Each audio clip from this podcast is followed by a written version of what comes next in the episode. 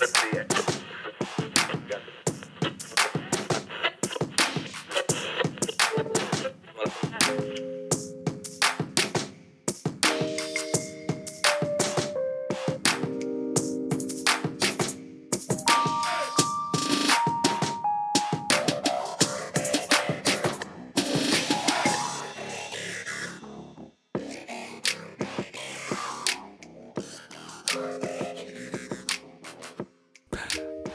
et bonjour et bienvenue dans ce nouvel épisode de Recoisic saison 2. Nous sommes l'été, il fait beau et il fait chaud et on va vous parler de musique que l'on va vous faire découvrir ou redécouvrir. Quand je dis on, c'est moi, Arnaud, et mon partenaire dans le crime. Oh, oh, oh. Comme d'hab, on va vous faire une grosse reco chacun, avec sûrement plein d'autres petites recos cachées dedans. Et puis à la fin, on finira par un truc en plus chacun qui est plus ou moins rattaché à la musique. Vous allez voir, c'est vraiment des fois c'est assez ténu le rattachement. Mais voilà, euh, eh ben c'est prêt, tout est dit, tout est parti, les, tout ça a été enregistré. Et ben alors c'est parti. Quel est donc ta reco ce soir, Auroro Alors, je tiens à mettre un petit préambule à cette recommandation, parce que pour le coup, autant euh, bon, ça tombe sous le sens que toute recommandation musicale euh, euh, possède une, une grande part de, de biais personnel, euh, du vécu, et toujours les, sensibilités diffèrent. Mais pour le coup, je pense que c'est ma reco la plus controversée, euh, puisqu'elle a vraiment trait totalement à mon, adolescence. Et pour le coup, je pense que peut totalement dire euh, que euh, il y a quelques fautes de goût euh, dans ce, dans ce disque. Euh, ce serait même autant, autant dire que ce serait équivalent à dire que, par exemple, Macron est un peu à droite. Voilà. C'est un peu l'équivalent pour ce disque. Euh, mais je l'aime beaucoup. Je Après- le recommande tout de même. Et je tenais à en parler. Alors Et après disque- t'as- Ah oui, et donc euh, après ce disque, donc c'est euh, Follow the Leader de Korn.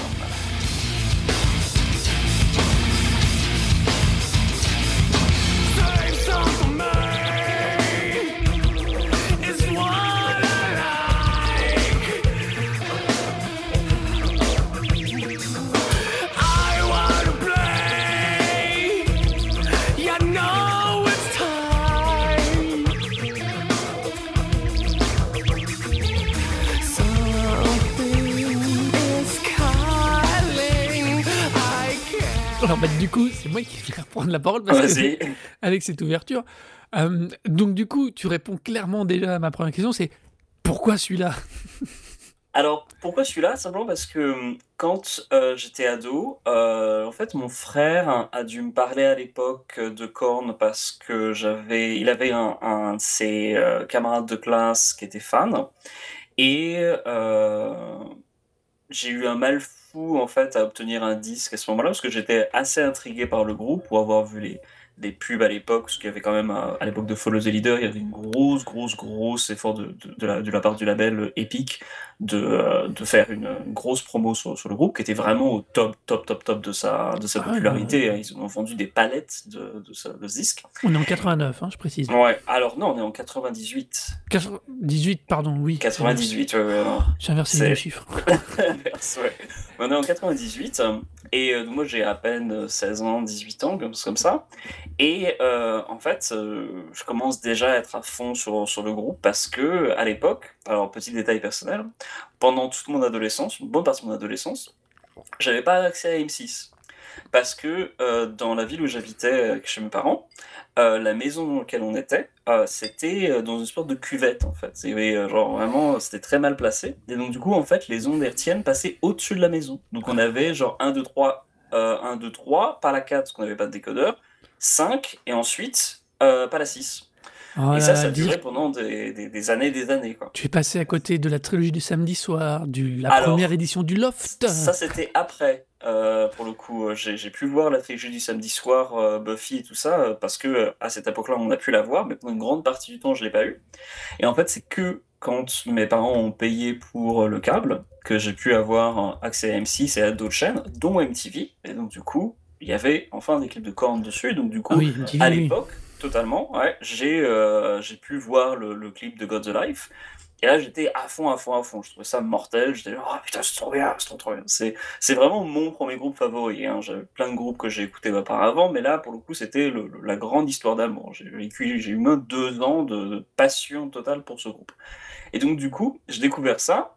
Et euh, ça a mis un peu de temps après pour que j'achète le, le- le CD. Mais c'était vraiment le peut-être le premier CD que j'ai acheté avec une euh, véritable anticipation et euh, un- une passion complète pour le groupe. Donc c'est pour ça que j'ai j'ai toujours en fait un, un énorme affect en fait pour ce disque, à tel point que il y a quelques années je pouvais plus l'écouter. C'était vraiment un truc que je mettais de côté. Je trouvais les- j'avais réussi à l'écouter mais je pouvais plus. Je trouvais ça assez nul, c'était mal foutu et tout. J'étais vraiment très très très critique dessus. Et c'est en fait que pendant la pandémie où je me suis remis en fait à écouter Korn et je me suis dit bah en fait non c'est c'est toujours sympa, ça me plaît Ouais. toujours et j'aime toujours cet album malgré tous les défauts que je peux qu'on peut objectivement entre gros guillemets y trouver euh, et pour d'autres raisons d'ailleurs parce que le groupe aussi euh, regarde cet album d'une manière très critique. Mais euh, c'est vraiment un disque moi qui me plaît énormément parce qu'il est vraiment charnière dans mon évolution musicale. C'était le premier groupe favori le premier disque du premier groupe favori euh, l'anticipation de fou de voir le clip de God's Alive et puis Freak on a Leash après c'était fou. En plus j'étais lecteur de Spawn à l'époque. Euh, mon frère achetait Spawn. Alors vu le poche- film Spawn? Alors j'avais vu le film Spawn que j'avais à l'époque trouvé pas terrible mais ça allait encore. On en avait déjà jamais parlé. je verrais ce truc hein. en revanche À cause de la BO. alors voilà. Alors la BO en revanche j'avais beaucoup aimé.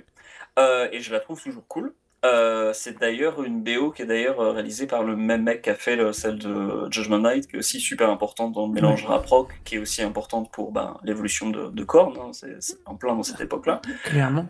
Mais euh, toujours est-il que ouais, c'est vraiment un putain de disque pour moi qui est, qui est vraiment vraiment plus. Alors, c'est un disque qui est euh, eu- du, du- vraiment tellement d'une époque. hein, euh, beaucoup de, de choses euh, pour- sont vraiment à, à regarder d'un air un peu critique. Euh, c'est aussi un disque qui perd un petit peu de sa, sa pas, pas de sa saveur, mais de ses de petits détails, puisque streaming oblige, euh, le premier morceau euh, commence à la plage numéro 1, alors que sur le CD, Ouais. le premier morceau commence à la plage numéro 13. Il y a 12 morceaux de silence de genre 2-3 secondes. En fait, quand tu lances le CD, c'est vraiment inutile, mais quand tu lances le CD, euh, Mhm. si tu skippes pas les. Voilà, t'as euh, tout un temps en fait où tu, on te laisse monter le truc. Ce qui était un peu une technique similaire à ce que faisaient, à ce qu'ont fait euh, les Beastie Boys sur Paul's Boutique, par Oui. exemple, où quand tu lances ton CD, tu te dis, genre, est-ce qu'il y a un problème, tu montes le son, puis en fait, quand ça, ça arrive, ça te, ça te pète euh, à la gueule. Euh, je disais que j'avais un gros affect pour ce disque et pour le fait que j'ai découvert avec beaucoup d'anticipation. C'est aussi un disque, bien sûr, très avant, bien avant le téléchargement illégal, ou en tout cas le téléchargement par euh, euh, Casa ou euh, c'est quoi Napster avant. Mhm. J'ai du coup pas du tout écouté le disque avant de l'acheter, donc du coup j'ai vraiment découvert le disque par les singles. Et pendant très longtemps, je me souviens même encore du moment exact où j'ai découvert le disque enfin pour la première fois, où quand j'ai lancé le disque sur ma cassette, que j'avais copié sur cassette pour le mettre sur mon Walkman et pour le mettre à fond de mes oreilles, euh, Le l'intro de Hitson commence. Et en fait, dans le clip de God's Life, le clip de God's Life commence par l'intro de Hitson et ensuite démarre par God's et après c'est God's Life. Et donc du coup j'étais trop trop genre super impatient d'écouter Hitson et en fait quand le morceau commence je fais genre mais c'est quoi quoi cette merde en fait? Parce que ça connaissait pas uniquement sur ça enchaînait pas comme sur le long clip donc j'étais très très déçu au début. Et bon ça ça, ça a passé qu'un temps mais je me souviens encore exactement du moment clé où j'étais vraiment genre ah parce que pour aussi donner le contexte pour peut-être mettre d'ailleurs pour, pour les, totalement dans le contexte de l'époque, c'est-à-dire que God's Life, je l'avais tellement aimé ce morceau que quand je l'avais sur cassette, j'avais mis un, comment dire, pas un Walkman, mais une, un, enregistreur cassette à côté de la télé, et j'avais enregistré le son de la télé pour pouvoir me copier le morceau sur une cassette pour pouvoir l'écouter dehors. Tu vois. Eh, J'étais sans déconner. Ça, c'est un truc de métalleux français des années C'est- 90 C'est un- 2000, quoi. c'est vraiment un vieux truc de, de vieux gars aussi, parce que plus personne fait ça, il n'a plus besoin de faire ça. Mais à l'époque, j'étais genre, oh putain, j'ai écouté, j'ai enregistré avec ma cassette le, le- la VHS que j'ai enregistré le soir euh, sur MTV parce que je pouvais pas rester euh, euh, ben, devant, devant la télé à cette époque-là parce que bah, là, je devais aller me coucher. Quoi. Mais c'est c'est marrant parce que euh, euh, Draven Hardrock, qui est euh, déjà avec son, avec son pseudo, qui est du podcast 24 FPS, c'est aussi un gros métalleux, il écoute ça, et il raconte qu'il a la même chose que toi, il prenait son radio-cassette pour en, en le collant sur la télé pour enregistrer, alors lui, pas des morceaux de métal, mais pour enregistrer des BO de films. D'accord, Euh, ok. Tu vois, enfin, les- oui, pour pouvoir se les écouter et tout, tellement il aimait les BO. Enfin, c'est vraiment un truc de fin 80, début 4 des années, du début des années 90, quand même, ce truc, cette manip d'enregistrer en se collant à la télé parce que c'était la seule source ou à la radio que tu pouvais aussi des fois, mais t'es sûr avec les coupures pub, t'avais Ouais. pas les morceaux en entier. Mais c'est ça, c'est marrant ça. Donc Alors- voilà pourquoi tu as sorti donc Follow the Leader de Korn. Ah oui, tout à fait. Et euh, d'ailleurs aussi pour petit autre détail, juste pour préciser, parce que j'ai dit que j'écoutais commencé, j'ai commencé à écouter à partir de 16 ans, mais je viens de dire aussi que mes parents me laissaient pas regarder la télé aussi tard. Oui, mes parents étaient aussi chiants que ça à cette époque-là, si vous vous posez la question. Oui, c'était, ils étaient aussi chiants que ça. À 16 ans, j'étais encore à, à m'entendre dire genre non, tu peux pas rester aussi, euh, aussi levé, levé aussi tard. C'est la. Bref, exactement. Mais donc du coup, euh, Figure de Lich, enfin pardon, euh, Follow the Leader, c'est l'album le, peut-être le plus populaire de Korn. Il y a Mhm. euh, le morceau le plus populaire de Korn, de, de la vie de Johnson Davis et de, ben, de- du fait de la vie de- des écoutes générales de, tout le monde. hein. C'est Freak on the Leash, c'est vraiment le morceau un peu ultime de Korn. Mais ils ont aussi, il y a aussi dessus euh, le pire morceau de Korn, de même la vie du euh, chanteur, c'est le morceau All in the Family, donc avec Fat Durst de Limp Bizkit. Alors, euh, Ils ont tellement l'air bourrés là-dessus, même sur le sur l'enregistrement studio, c'est hallucinant.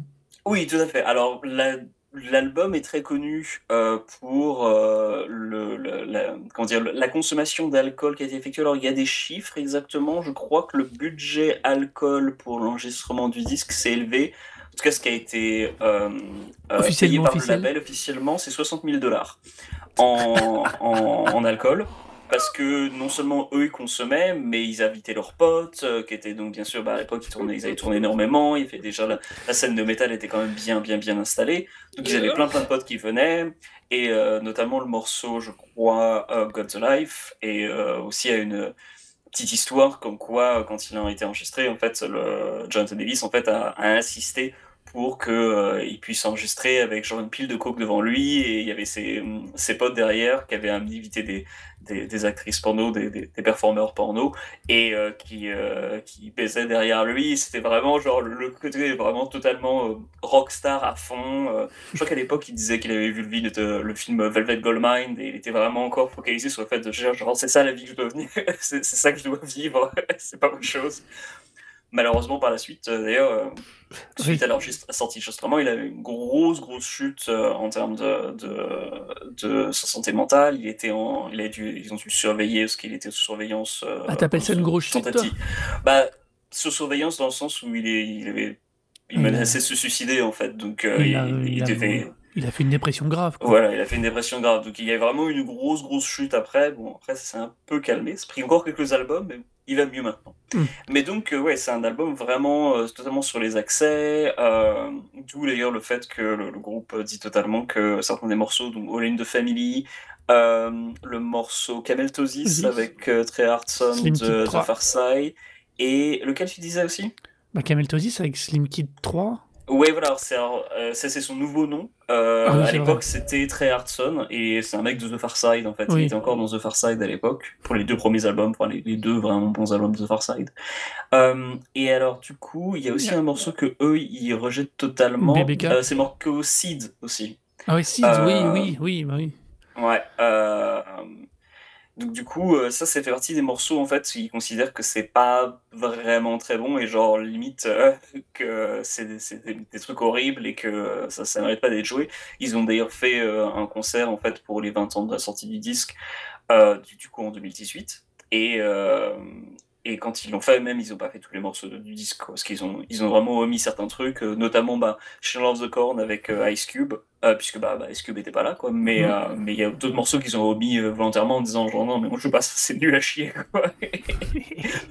Donc moi personnellement, je, je, je considère que je trouve l'album dans son globalité, à part All in the Family, tout à fait correct et acceptable.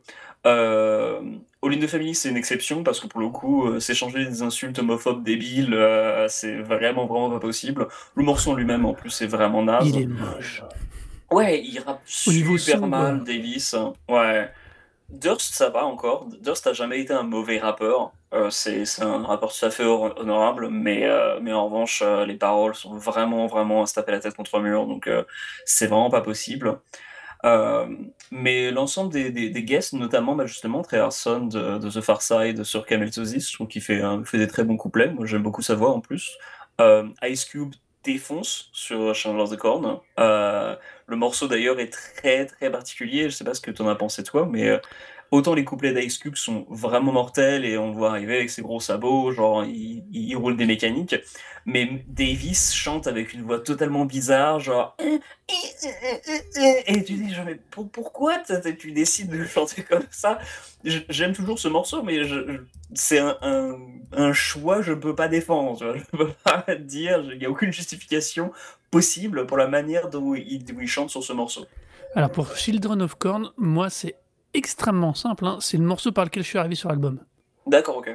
Parce que on va dire c'est par le biais d'Ice Cube. Oui, Parce bah que oui. honnêtement à l'époque euh, c'était pas trop, j'étais pas trop là-dessus. Euh, j'ai entendu le, j'ai entendu le son, je fais putain mais ça sort d'où? Alors ah, pareil à l'époque euh, qu'est-ce que tu fais? Bah Internouille commençait à peine, t'avais deux trois endroits où t'avais les infos. Tu vois ah ouais c'est un album de Korn, Korn c'est un groupe machin, ils déchirent, ils sont trop machin. Ok. Il y a un mec qui t'envoie un peu un pauvre JPEG qu'il a scanné de son CD, tu vois une image dégueulasse à 22K, tu fais ok, je vais aller le voir à la Fnac. Et en vérité, c'est une des raisons qui font que j'ai écouté l'album en entier, c'est la pochette. Oui, bah oui. Hein. Parce qu'on parlait tout à l'heure de euh, Spawn de McFarlane, euh, la pochette a un style graphique comics qui est incroyablement copié sur McFarlane. Mais non, c'est toi, McFarlane, C'est qui Todd fait la McFarlane. pochette. Alors voilà. Oui. Mais non, mais je- oh putain, mais quel boulet. mais oui, en plus, c'est pour ça que j'avais été rebondi après que du coup je l'avais acheté pour avoir un entier. Que d'ailleurs, je l'ai toujours quelque part celle-là. J'avais gardé que la, la pochette papier parce qu'en plus déplié, ça faisait une grande illustration à plat. Euh, Oui, tout et à qui fait. était ouais. vrai. Et, le, et honnêtement, la partie. CD à côté de moi. Et Euh, Et à l'arrière, tu as toute une, euh, une pléthore de petites gens euh, Bah, des gamins en fait. Donc, les Voilà. fameux Children of the Corn. Quoi. Donc, du coup, Qui ouais, sont sur le. t'as bien une- plus intéressants que la pochette finale, je trouve. Ouais. Et euh, par contre, tu sens bien aussi qu'on est au tout début de la colorisation avec Photoshop. Ah Le- oui, non, le, Le, le petit feu de euh, lave est assez étonnant, le ciel est très particulier. Mais c'est ce qu'il faisait exactement. Je pense que c'est même son, ses studios de colorisation. En tout cas, c'est Ouais. les mêmes gens qui étaient utilisés par McFarlane sur Spawn. Ah hein, oui, parce que, ouais, oui. c'est le fond, euh, genre avec la, la brume, Alors- est effectivement totalement dégueulasse. Pas trop sur Spawn, mais ça se voyait plus par exemple sur les tout débuts du Wildcat de, de Jim Lee bien, ouais. ou ouais. sur Cyberforce. Là, c'était vraiment flagrant. Là, avec lui, il arrivait à le modérer un peu plus, il avait un univers un peu plus tranché. Mais clairement, la pochette de McFarlane, euh, moi, je l'ai gardée que pour ça. hein. Après, l'album, euh, je m'en souvenais, pour une fois. Je m'en souvenais même assez bien. Euh, je me souvenais très bien de All, the Family, All in the Family. J'avais dit non, nope. Même à Oui, l'époque, j'étais dit hein, Et à l'époque, je m'étais même pas trop penché sur les paroles, même si j'en comprenais une partie. Je me dis, mais c'est tellement. C'est enfin, moche. C'est C'était pas beau en termes de prod. Euh, par contre, moi, j'aime beaucoup My Gift to You. Et puis It's On. L'ouverture de base de l'album. Moi, j'aime bien. Moi, je l'aime bien. Ouais, je l'aime beaucoup maintenant, Ixon, mais c'est, j'ai eu quelques, quelques petits problèmes en fait au début parce que voilà. C'était pas ce que t'attendais.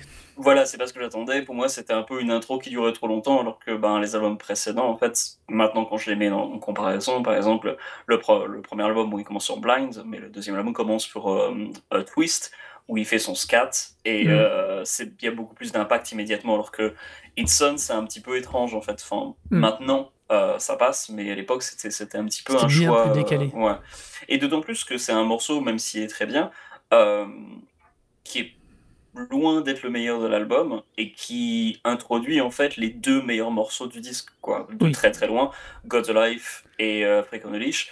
Euh, D'ailleurs, pour moi, en fait, Leash devrait être peut-être avant et après ce serait God's Life, peut-être, ou je sais pas, mais en tout cas, c'est. Non, c'est l'in- c'est l'inverse, c'est God's Life qui devrait être pour moi avant Leash.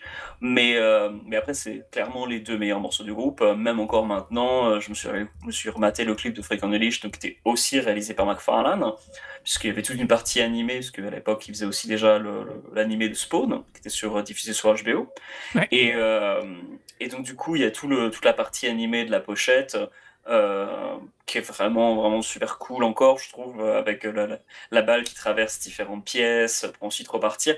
Après qu'il ait fait tout son, son petit passage en scat, donc il y a plusieurs morceaux avec du scat dans le dans le dans l'album, hein, c'est un des traits, euh, un des, une des marques de fabrique de Jonathan Davis. Alors pour les gens qui ne savent pas du tout de quoi je parle, le scat, c'est quand quelqu'un fait, ben, par exemple, Scatman, euh, ou euh, quand euh, ben, dans Jonathan Davis fait donc c'est, il fait ça très souvent. C'est c'est un choix, c'est un choix, euh, mais euh, mais m- curieusement en fait, moi je trouve que ça, enfin ça fait partie des, des, des traits euh, marquants de Korn qui sont totalement risibles, mais qui quand ils sont dans l'univers de Korn, fonctionnent parfaitement. C'est, sur le papier, ça n'a aucun sens, mais en fait, quand tu écoutes le morceau, tu fais genre, bah non, en fait, c'est rigolo, le monsieur fait boum bili boum bam. Euh, et, euh, et après, ça, ça part, et ça, ça a des grosses guitares, et c'est rigolo. Donc, c'est, vraiment totalement. euh, c'est, enfin, c'est un de ces disques où il y a des, des choix qui sont indéfendables sur le papier, ou si on demande, mettait face à un jury en disant, genre, expliquez-moi ce qui s'est passé, ce serait très difficile de l'expliquer, mais qu'une fois quand tu écoutes le disque, tu dis genre, d'accord, ok, c'est curieusement, ça, ça a du sens, et c'est mais ça reste quand même surprenant qu'à l'époque, donc ils étaient extrêmement populaires. Le label, euh, alors déjà, ils avaient une grosse réputation, ils avaient déjà une grosse, grosse base de fans, mais pour donner un peu le contexte, quand à l'époque, euh, le- les, les singles sont sortis, ils étaient diffusés par MTV, les fans appelaient tellement à l'antenne pour demander passage du, du, euh, des clips que MTV avait, sort- avait fait dégager les clips de la, du, de la liste des requêtes parce que tout le monde les demandait tout le temps, tout le temps. Donc c'était, ça devenait, c'était plus rigolo. Il n'y avait plus la place pour plus personne d'autre. hein. C'était un peu d'ailleurs à l'époque pas le seul groupe de rock, mais un des gros groupes de rock, peut-être même le plus gros groupe de rock à côté de ben, Backstreet Boys, NSYNC, euh, Britney Spears. C'était vraiment genre entre gros guillemets hein, la, la- la dernière ligne de défense du rock contre euh, la pop. Euh, ce qui ne veut absolument rien dire, mais bon, Oui, à l'époque, c'était. Ils sont je te laisse à tes déclarations. hein. Ah oui, totalement, mais je pense qu'à l'époque, ils sont vraiment positionnés sur ça comme étant euh, genre, euh, ouais, nous, on est vraiment le, le- le- on est le seul groupe qui reste à pouvoir vous défendre contre les groupes de pop. En tout cas, pour, pour les adolescents, c'était clair et net. hein. Par rapport à ça, Limp Bizkit et eux, c'était vraiment, c'était vraiment ça.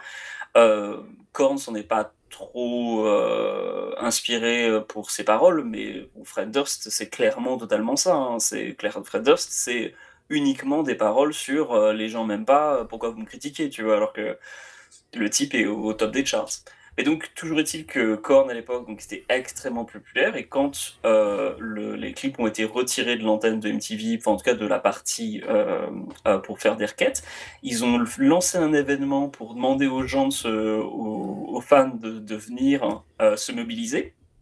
Le groupe a débarqué, et ils se retrouvés devant les bureaux de MTV avec 9000 fans, et ça, ça a tellement été, comme c'était pas du tout un événement organisé, c'était en gros une manifestation non organisée. Donc les flics sont arrivés, ont, dé- ont dégagé ça et ont emmené le groupe dans un van et l'ont fait sortir de Manhattan en disant genre ne, remettez- ne revenez plus jamais ici. Vous êtes, ne, faites, faites plus chier. Donc ils étaient vraiment un gros gros gros niveau de, po- de popularité à tel point que voilà ils étaient capables avec leur popularité de, de- déclencher pas des émeutes mais en tout cas de, gros mouvements de foule le, chanteur même raconte qu'à l'époque, euh, ils étaient tellement populaires qu'il avait dû avoir un... il commençait à prendre un garde du corps euh, pour, euh, pour vivre chez lui, en tout cas quand il se déplaçait, parce qu'il y avait des gens qui débarquaient chez lui, euh, qui, qui avaient trouvé son adresse, qui se ramenaient. Alors c'était quand même un peu avant Internet, même Oui. si c'est d'ailleurs un des groupes, enfin pas un des premiers, pas le premier, loin de là, mais un des premiers groupes aussi à avoir une grosse présence sur Internet. D'ailleurs, euh, périodiquement, des, des gens ressortent une vieille photo de, de Jonathan Davis qui a vraiment l'air d'un gros, gros, gros nerd, parce que c'est un gros, gros nerd, et euh, qui, a, mais qui a l'air encore plus d'être un gros, gros nerd devant un ordinateur, à dire, et avec le, le sous-titre euh, Jonathan Davis is an avid euh, internet user. Euh, donc euh, il est vraiment genre, Ah, c'est trop cool, je à mes fans sur internet, c'est trop bien. Donc ouais, c'est vraiment un disque qui est emblématique d'une époque, qui, euh, qui a amené le groupe vers un niveau de popularité euh, enfin incroyable pour un, truc qui au final est quand même assez difficile euh, à expliquer en, dehors de l'époque. Même quand tu quand écoutes en fait maintenant le- les morceaux, j'ai écouté d'ailleurs un, podcast qui parlait de l'album précédent de Life is Peachy et qui parlait du parti du principe que, et, c'est un principe qui est défendu d'ailleurs par le, le chanteur, que en fait Korn c'est un groupe de funk. Et, euh, et j'ai tendance à, à tout à fait d'accord avec ça en fait. Si tu t'enlèves les, les guitares saturées, euh, globalement, c'est ce qui est beaucoup joué, c'est vraiment du funk. Et euh, c'est moins le cas après quand une fois qu'ils perdent le batteur David Silveria. Mais euh, donc le nouveau batteur est un peu moins comme ça, enfin le nouveau. Le mec qui est venu après, parce que le, le mec qui est venu après, donc le nom échappe sur le moment, mais qui est le batteur de Korn depuis ce moment-là, qui est un excellent batteur d'ailleurs, vraiment pas de, pas de problème. Il a un jeu peut-être un peu plus métal, mais euh, pour mettre dans le contexte, Silveria est parti depuis si longtemps que euh, le entre guillemets bat- nouveau batteur qui est après euh, a été et a joué sur plus d'albums que David Silveria n'en a jamais, jamais joué si tu veux. Donc c'est ça fait Oui. très longtemps. C'est vraiment Bah oui, ça parce fait que très très longtemps que, que ce mec est parti du groupe et qu'ils ont du coup plus le plus ce son aussi particulier qu'ils avaient à l'époque. hein. Bah, c'est vrai que du coup, moi, je t'avoue, quand, quand j'ai euh, réécouté Follow the Leader et je j'ai revu la date, donc 98 et pas 89, comme je disais tout à l'heure, euh, du coup, je me suis immédiatement, une fois l'album écouté, j'ai fait Mais ils sonnent comment maintenant, eux? Parce qu'honnêtement, c'est pas un groupe que j'ai suivi, donc directement, j'ai écouté l'album. Ils ont sorti un album là en 2022, Exactement, ouais. dont le nom m'échappe totalement. C'est pas. Requiem. Voilà, c'est ça. Euh, je dois t'avouer qu'en termes purs de sonorité, euh, j'ai été eh, hyper surpris, dans le sens où tu sens l'affiliation, même si je préfère les voix actuelles, tu sens l'affiliation. Tu, tu, le groupe a... hum, Il y a un truc dans leur identité, dans leur son, qu'ils ont réussi à conserver depuis aussi longtemps. Et je trouve ça... Et du coup, ça m'a... Ça m'a donné envie, je me le suis mis en, à lire pour réécouter pour plus tard, le, donc en entier, plus calmement sur Requiem, parce que je me suis dit, c'est vraiment pas mal. Ils ont évolué comme tous, beaucoup des groupes de métal et tout ça, ils ont eu la capacité à faire changer leur line-up. Mais eux, je trouve qu'ils ont vraiment, comme les grands, réussi à conserver, euh, enfin comme les grands, comme les plus connus, je vais dire plutôt, parce qu'ils sont grands, faut être honnête. Euh, ils- là, ce que j'ai entendu là dans Requiem, c'est vraiment pour le coup là, c'est super bien produit. C'est vraiment ce qu'on attend d'un groupe de ce, dans ce style-là. Je suis pas, je suis toujours pas beaucoup plus client. Euh, je- enfin, typiquement, c'est le genre de groupe où je vais aller piocher un morceau sur un ou deux sur l'album qui va vraiment me matraquer la tête, et puis je me dire, Hum, celui-là, je me le mets de côté. Ouh, ce serait quand je serai de bonne humeur, je vais me le mettre, celui-là, quand j'aurai besoin de retrouver la patate. Mais j'ai toujours un peu de mal, j'ai, et ça va être un paradoxe avec Maracu, je trouve qu'il y a un côté parfois ultra répétitif. euh, dans, dans, leur, dans leur proposition, et c'est vrai que c'est ce qui me chiffonne un peu, mais au moins ils sont cohérents. Ah oui, tout à fait. C'est un groupe de. Ouais, ils ont clairement des, des clichés. Moi, je, pour te dire, hein, pour rebondir sur ce que tu disais, personnellement, j'aime beaucoup le dernier album. Hein, J'étais très, très agréablement surpris. Euh, C'est d'ailleurs un peu l'album qui m'a fait totalement revenir sur euh, mon opinion de Korn, parce que euh, quand les singles sont sortis au départ, j'étais genre, j'étais vraiment dire genre, putain, en fait, c'est c'est vachement bien. En fait, ils ont, ils sont vraiment revenus à quelque chose. J'avais testé un peu l'album d'avant, Ouais. et en fait, hein, j'avais pas tant accroché parce que euh, c'était très. Alors, c'est un des traits aussi de, de, de Korn. hein, C'est c'est vraiment un groupe qui a toujours été. Enfin, dont les paroles ont été, toujours été très autobiographiques. hein, euh, si on regarde les, le contenu des, des paroles, pour moi, comme étant extrêmement fan à l'époque, je peux vraiment parler euh, clairement, presque, presque individuellement de chaque morceau. Mhm. Mais par exemple, un morceau comme euh, Pretty, en fait, fait, euh, euh, parle très clairement en fait, d'une anecdote de, qu'a- enfin, d'un truc qu'a vécu le chanteur quand il bossait à une morgue, enfin, en, tant que mortician. Donc, c'était euh, quelqu'un qui s'occupait des, corps après euh, le passage à la morgue. Euh, Justin, ça parle d'un fan de l'époque qu'ils avaient rencontré, qui était un très très jeune fan du groupe et qui avait euh, rencontré le, groupe par le- l'initiative euh, donc euh, pour make, make a wish. Mhm. et donc du coup le gamin voulait rencontrer les, les mecs de camp parce qu'il était atteint d'une maladie incurable et il avait il allait mourir quoi. Donc c'était son, son, son souhait. Et donc il a rencontré il a pu rencontrer euh, Jonathan Davis et, et le groupe. Et euh, le morceau de Justin en fait parle explicitement de ce gamin là en fait et du, de ce que le chanteur a ressenti en fait en, en rencontrant ce gamin. L'expérience que ça avait pu être pour lui de dire genre Ah, j'étais à ce point je suis à ce point important pour cet enfant Ouais, que mais- son dernier souhait avant qu'il qu'il meure, c'est de me rencontrer moi. Quoi. Euh, qui était un, bon, ce qui est un morceau, je trouve d'ailleurs plutôt bien écrit, alors que je peux questionner des fois certains choix euh, lexicaux de, de Jonathan Davis. Je trouve ce morceau assez respectable en termes de- de- des paroles. Euh, Sid, ça parle de son gamin. Alors par contre, My Gift to You, qui est un morceau assez cool, c'est un espèce de fantasme qu'il a sur sa, ben, son ex-femme maintenant. euh, Enfin, oui, ex-ex- ex-ex-femme d'ailleurs. Euh, ou euh, espèce de fantasme un peu nécrophile d'ailleurs. Euh, assez- pour le coup, j'aime bien le morceau, mais à chaque fois que je pose un peu ce trou sur les paroles, je me dis genre Hum, c'est c'est je- pourquoi tu dis ça? Mais donc du coup, il y a plein de enfin les, les, les, les morceaux très très souvent de choses très personnelles pour pour le chanteur. Et en l'occurrence, euh, ça s'était un peu peut-être amenuisé par par la suite parce que bon, les premiers albums de Korn sont vraiment très focalisés sur euh, ses expériences euh, ben, les agressions qu'il a pu vi- vivre étant, étant gamin, euh, le rapport qu'il avait aux autres et tout. Par la suite, ça s'est peut-être un peu calmé. En tout cas, moi, je connais pas un peu moins les, les albums suivants. Mais en tout cas, la- l'avant-dernier parlait clairement de son, son ex-femme, qui est malheureusement, euh, je crois, morte d'une overdose. Et, euh, et donc, du coup, en fait, c'est ça traitait énormément en fait de son, de son rapport avec, euh, avec euh, cette personne qui, et le regret qu'il exprimait de ne pas l'avoir pu la- l'aider et tout. Et le, morceau, enfin les premiers morceaux vraiment sont très très sur ça et, euh, le groupe s'était fait connaître aussi sur le premier album avec le peu le c'est pas un gimmick mais le fait d'entendre en fait sur à la fin du premier album. Je sais pas si tu l'as déjà écouté mais euh, Le- tout premier, non? Ouais, bah en fait le premier album traite énormément donc de l'enfance du, du chanteur, c'est pour ça que la, la pochette est un peu maintenant iconique euh, slash caricaturale avec euh, la gamine qui est sur euh, le sa balançoire avec une espèce d'ombre qui, Ah oui, qui part oui. dessus elle.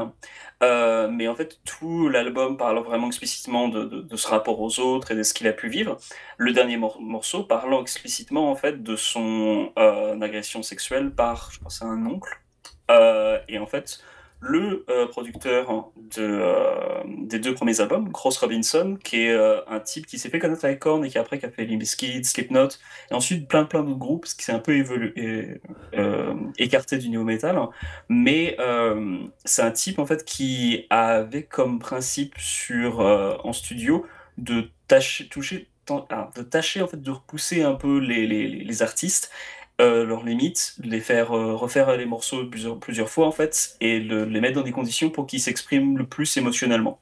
C'était presque le, en gros la, thérapie artistique quoi, pratiquement. C'est un type qui était l'attitude était toujours de, mettre les gens en condition pour essayer de les, pousser à se, à, se mettre à exprimer des émotions plus, le plus comment dire le plus, plus rugueuses, les plus euh, les plus vives. Et en fait dans le dernier morceau T'as euh, tout un passage en fait où euh, le morceau se termine, ils ont conservé juste des chutes de studio, t'entends le groupe faire un petit peu genre euh, quelques, quelques notes, mais sinon c'est le, chanteur qui sanglote en, hurlant quoi. Et après ça se termine avec le, la porte, une porte qui se claque, la porte du studio se claque en fait, il sort en fin de la truc, mais ils ont gardé sur le disque l'intégralité en fait de tout ce qu'il a pu euh, en fait Il dégager à ce moment-là. Il l'a validé, donc c'est Voilà. quelque chose qu'il a voulu exprimer comme ça. Tout à fait. Mais c'était très, c'est, c'est encore, tu vois, tu l'écoutes encore maintenant, c'est très intense. C'est Ah oui. vraiment très, très, très, Bah- très rugueux, mais c'est à la fin du morceau. C'est la fin de l'album. C'est typiquement le genre de choses dont on parle dedans finalement assez régulièrement, c'est que c'est l'émotion qui passe dans, ce- dans les recos qu'on fait globalement, c'est l'émotion qui passe, qui prime sur nous, sur des fois sur beaucoup de choses. Là, tu, Ah, tout à fait. tu vois, c'est euh, là typiquement, tu nous parles d'un album qui vient, qui tu parce que il te, il est à la fois, euh, c'est une madele- c'est une Madeleine de Proust auditive. Oui, tout à fait. Pour... Ah. ah, totalement. Le... Ah, j'ai, on le même sensation en l'écoutant maintenant, en tout cas Follow the Leader, que je l'avais, euh, que j'avais à l'époque. C'est pour ça que maintenant je l'apprécie tout autant, parce que je, je retrouve ça. Euh, mais Avec ses défauts et ses qualités, comme toute Ah oui, Madeleine de. Proust. Ouais, ouais. Et euh, Follow the Leader encore passe, et c'est un peu le, le groupe présenté sur sa manière un peu plus, euh, un peu plus, comment dire, un peu plus pop en fait. Il y a Mm. des trucs plus rugueux, mais ça reste quand même tout à fait présentable. L'album, le dernier album, euh, Requiem a un peu aussi ce même, ce même côté très présentable en fait. C'était des morceaux qui ont des, des, des- des paroles un peu moins euh, dirigées, Euh, et donc du coup, tu peux plus facilement rentrer dedans sans, sans immédiatement être envahi par le- le- l'affect. Alors que l'avant-dernier, en fait, je parlais beaucoup en détail de la, la fin du premier album de Korn, parce qu'en fait, l'avant-dernier, euh, euh, s'appelle The Nothing, euh, commence avec un morceau où le type, où le chanteur, en fait, euh, pareil, fait euh, genre un, un gros, pas numéro, mais genre exprime très clairement ses émotions, et ça se termine aussi avec un claquement de porte. Ce qui est un peu un écho d'ailleurs, du coup, au premier album. Mais tu commences par ça, j'étais un peu. Ça, à chaque fois, j'essaye de l'écouter cet album parce que je trouve qu'il y a des morceaux qui sont bien. J'ai, à chaque fois, j'ai un peu ce, côté genre. Hum, C'est. C'est trop en fait. C'est, beaucoup trop pour écouter ça, pour euh, me mettre immédiatement dans le disque et être face à une émotion aussi intense. Si tu me l'aurais mis à la fin, j'aurais plus apprécié, je pense, le, le- disque. Mais là, dès d'entrée de jeu, ça devient extrêmement brutal, alors que là, pour le coup, Follow the Leader, c'est justement un beaucoup plus facile d'accès, malgré tous ses, ses défauts, euh, pour le coup. Euh, Il y a encore beaucoup de choses. Alors, aussi pour revenir un truc sur ce que tu disais par rapport à Requiem, c'est qu'effectivement, t'écoutes Requiem maintenant par rapport à Korn d'avant, ils ont toujours en fait une marque de fabrique. Et, euh, et je trouve qu'on on- sur cet album-là, ils ont fait aussi beaucoup d'efforts, non seulement pour jouer un peu avec cette marque de fabrique, notamment avec beaucoup d'effets sonores. C'est un album que je trouve super intéressant en termes de manière dont ils utilisent beaucoup d'effets sur les guitares. La manière Ah. dont les guitares sonnent sont très étranges par moments. Euh, le son de basse, espèce Ouais. de, de grésillement euh, Oui. par moment, complètement étrange, euh, qui sonne comme un rien d'autre. Et euh, ça donne vraiment un, un disque qui, même s'il a influencé énormément, énormément de choses, en fait, il y a encore il y a, il y a rien d'autre qui sonne comme Korn, ou comme, comme Korn sur ces albums-là. En fait, Je suis ça reste un groupe. Je suis tellement d'accord avec toi à 100%. C'est vraiment cette sensation de se dire ouais, je vois ce qu'ils ont récupéré, mais c'est toujours eux. Tu vois Oui, tout à fait. Et, ça, j'adore. Ouais, ouais, donc c'est ouais, vraiment une alors du coup c'est une super bonne reco. En plus, comme c'est l'été, vous avez rien d'autre à faire, vous pouvez écouter d'autres albums qu'on vient de vous citer. hein. C'est vraiment une, une- une- je- pour- en fonction de la génération, ça peut être vraiment une découverte ou un bon un bon souvenir cet album Tout à parce fait, que.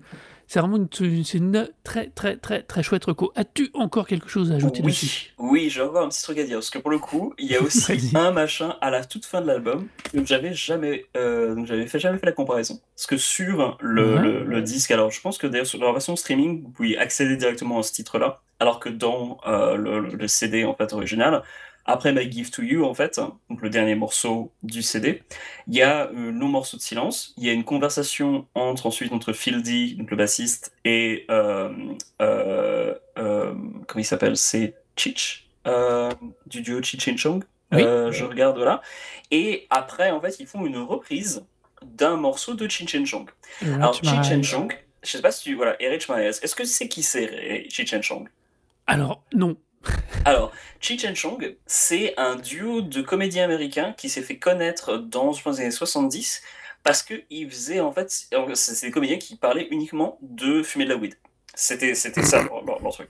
Euh, Il y en a quelques comédiens comme ça, mais eux, c'est peut-être les mecs les plus connus euh, pour avoir eu en fait un, pour être des, voilà des- des- gens qui font des blagues sur le fait de, de fumer de la weed, la culture de, de fumeur de weed, c'est ça Chi Chen Chong. C'est vraiment uniquement ça pour donner un peu mon contexte, c'est tellement des figures de proue de la consommation de weed que à Amsterdam, il y a un coffee shop sur lequel je suis passé devant qui s'appelle le coffee, coffee shop Chichen Chong. Donc c'est encore pour certaines personnes genre le figure emblématique du, euh, de la consommation de bœufs quoi. le- pour des raisons totalement inconnues. Et donc du coup ils ont fait des films, c'était très populaire, et ils ont fait des morceaux.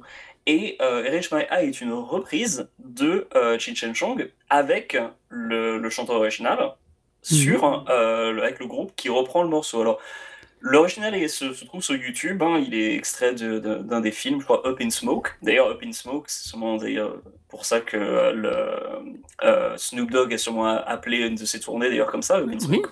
vous l'avez Euh, dit ça. Très, très, très, euh, euh, très figure donc de proue pour les fumeurs de weed. Et pour le coup, je sais que le, bassiste de Korn était très très à fond sur ça, je pense que même peu tout le groupe d'ailleurs. Euh, mais donc du coup, ils font cette reprise qui est assez marrante en fait, qui est très très basique, mais quand tu le compares à l'original, c'est assez rigolo en fait. C'est une, une reprise très Korn en fait d'un morceau qui est un peu funky, un peu banal, et en fait bon, la reprise est tout aussi banale, donc c'est d'ailleurs pour ça qu'elle est vraiment tout à la fin du disque, vous n'avez pas besoin de l'écouter. Très mais, euh, anecdotique quand même. Ouais, tout à fait. Mais elle est assez marrante euh, pour euh, le fait que euh, le, à la batterie, en fait, c'est Jonathan Davis, c'est le chanteur Mhm. qui, est, qui est à la batterie. Et donc, du coup, ils ont un peu inversé les, les, les, les instruments et ils, font, ils font ce truc, donc totalement ridicule. Mais c'est un petit détail que je voulais ajouter parce que pour le coup, c'est vraiment un truc très américain. Et je pense qu'en Europe, euh, la plupart des gens ont vraiment sont passés à côté de ce détail, à se dire genre, mais c'est quoi cette reprise, c'est quoi ce groupe? Euh, Mais oui, c'est des, des des deux comédiens, donc euh, focalisés sur la, la fu- fumée de la weed. Je précise un, juste donc, un voilà, petit truc sur. euh, euh, tu- du coup, tu me Chicken Chong, c'est des gens qui datent de fin 70, début 80. surtout Ouais. fin 70, euh, qui étaient de blancs et qui surfaient sur la fin de la vague hippie. C'était leur grand credo, c'était une espèce de, de hippie, de... ah, Enfin, c'est bizarre à dire comme ça, mais ils, sont, ils étaient en espèce de rock psyché de tout début, euh, complètement starbé. Complètement starbé. ouais. Mais justement, Euh, ils faisaient des est films et tout. marrant à voir. hein. Oui, d'ailleurs le Erase My Eyes, l'extrait direct du film où il est sorti, qui est... euh, Donc, in Smoke, ouais. Voilà, voilà, je trouvais plus le titre. Euh, il est directement disponible sur YouTube. Juste le morceau musical. Euh, on parle quand même de mecs qui euh, dansent en tutu avec une guitare qui t'a fait un solo, des oreilles de Mickey et un masque papillon. Donc voilà, c'est juste pour contextualiser Voilà. avec qui fait ce que fait Korn avec ces gens-là. Voilà, Voilà, voilà. exactement. Bah, c'est, à l'époque, je pense que pour eux, ils étaient à fond de dire genre, c'est trop cool, on fait un morceau avec Cheech de Cheech Ah, mais- Ah, mais c'est de leur génération pour le coup. Là, c'est de leur génération. Exactement, totalement, ouais. C'est, mais je pense que le, le- le père de Jonathan Davis, qui était euh, musicien, euh, qui partait en tournée, du coup, avait dû euh, amener ce genre, ce genre de, de- disque à son fils, euh, où ça passait à l'époque. Et euh, il devait être à fond, je veux dire, genre, ah putain, donc c'est vraiment, peut-être, ce serait peut-être pas surprenant en fait que ce soit un, un truc fait pour plaire un peu aux parents, euh, dire genre, regardez, euh, c'est ce que vous nous faisiez écouter quand on était gamin, on n'a pas oublié, tu vois. C'est assez, c'est le, truc assez, assez ridicule en fait, assez marrant de, de hein, c'est que c'est un groupe qui, qui a un petit côté carnaval, qui a un côté un petit peu euh, euh, euh,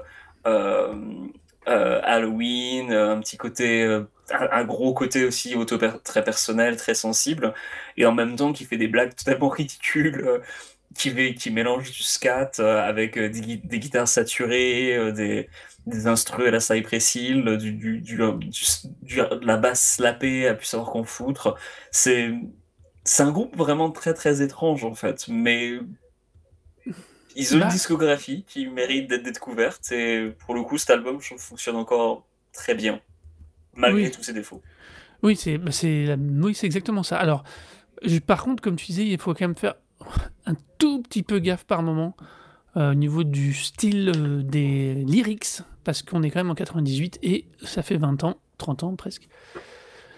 Euh, Il y a quand même des trucs qu'on en parlait à propos de All in the Family, euh, Oh là là. qu'il faut quand même, faut quand même mettre un petit warning là-dessus. Tu t'as tu t'as commencé avec Ouais, ça en plus, tout, tout à mais fait, ouais. c'est- je crois que ça vaut le coup Ah de le rappeler. non, euh, c'est.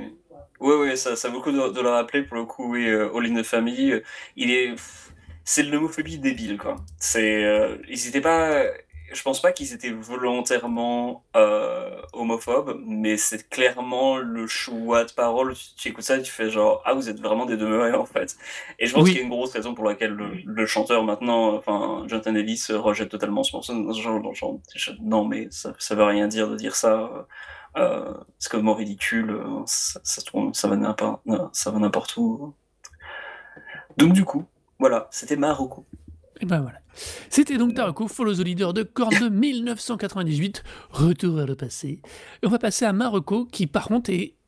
Alors, en termes d'origine, est à l'opposé, puisqu'il s'agit seulement du second album d'un groupe. euh, ou même du premier album, parce qu'avant c'était juste un LP. J'ai un doute. euh, ce que je dis Non, c'est le deuxième. Non, c'est le deuxième album. Oui, c'est ça. C'est le deuxième. c'est bien le deuxième album. euh, qui s'appelle Black Country New Road. L'album c'est Ants from Up There. I came a gentle hill racer. I was breathless upon every mountain just to look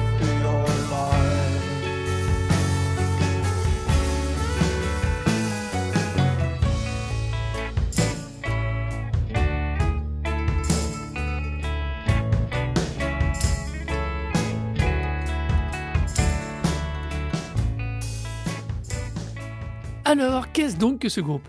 Eh, Vous n'allez pas le croire, c'est un groupe anglais. Euh, voilà, c'est un groupe anglais qui fait... euh, alors, comment traduire ça? Euh, Ils appellent ça, globalement, on le trouve classé en genre expérimental rock. Moi, je trouve que c'est une tonalité de jazz moderne avec juste ce qu'il faut d'influence de, partout ailleurs. Ils ont un côté très très riche, très très varié, euh, parfois même post-punk, on pourrait dire, parce qu'ils acceptent tous Ouais, les fait. styles et tous les traitements. Ils vont utiliser tout ce qu'on leur offre. euh, dans une forme de lignée, de, de filiation à Nick Cave. Mais moi, je suis pas un grand fan de Nick Cave, alors que parce que je trouvais qu'il était parfois trop, euh, comment dire, chiant, voire triste. Mais je trouve que eux arrivent à aller un tout petit peu un cran au-dessus en termes de de- d'esthétisme et de et de d'émotions transmises. Et du coup, ça les rend bien plus intéressants. Il y a aussi un truc sur cet album qui m'a vraiment scotché, c'est que j'ai écouté le premier, le premier morceau, j'ai écouté le deuxième, j'ai fait, mais c'est marrant, ça sonne quand même assez similaire. Puis au troisième, il y a une espèce d'effet de d'être happé dans le style, dans l'ambiance, dans, dans la tonalité globale de cet album. Et une fois que tu es dedans, bah, t'en ressors pas. Et je dois avouer que j'ai été super surpris euh, de me faire happer comme ça par cet album à la tonalité. Hon- Honnêtement, j'y allais sans savoir ce que c'était du tout. Euh, et je suis resté collé jusqu'au bout. Y a, y a, y a j'ai une vraie fascination pour la manière dont cet album a été construit. Euh, il est d'autant plus intéressant et je ne ferai que trop vous recommander d'écouter la version Deluxe qui est disponible sur Tidal puisqu'elle constitue deux disques, l'album de base et une version live euh, pour, Queen Elizabeth Hall qui est absolument euh, étonnante, qui est moins, moins immersive je trouve, mais qui est super étonnante sur leur capacité de, de création, de, de, d'auto-réinterprétation de leur propre musique. Et euh, j'ai trouvé ça vraiment, vraiment. euh, enfin, c'est très. euh, Il y a un côté euh, fascinant, poétique, mais, mais comment dire Mais en même temps, des fois, on est dérangé parce qu'on a l'impression que la voix est, trop triste, mais en même temps, il y a, ça va jamais jusqu'au bout. C'est jamais, c'est jamais, ça va jamais être dérangeant, mais ça vous pose juste la petite bascule émotionnelle qui va bien et qui fait que vous dites, mais ils vont faire quoi après ça du coup? Et euh, et vraiment, cet album m'a littéralement happé et, et c'est bien. Et moi, j'étais très content du coup d'être happé par cet album. Euh, L'album en lui-même, le de base, il fait euh, moins d'une heure. Il y a 10 morceaux, je crois. C'est ça. Donc, c'est même pas une, une écoute très très compliquée. Il faudrait juste rajouter sur Black Country Road parce que on, on vient de parler de l'histoire des line-up de, des groupes de métal qui changent.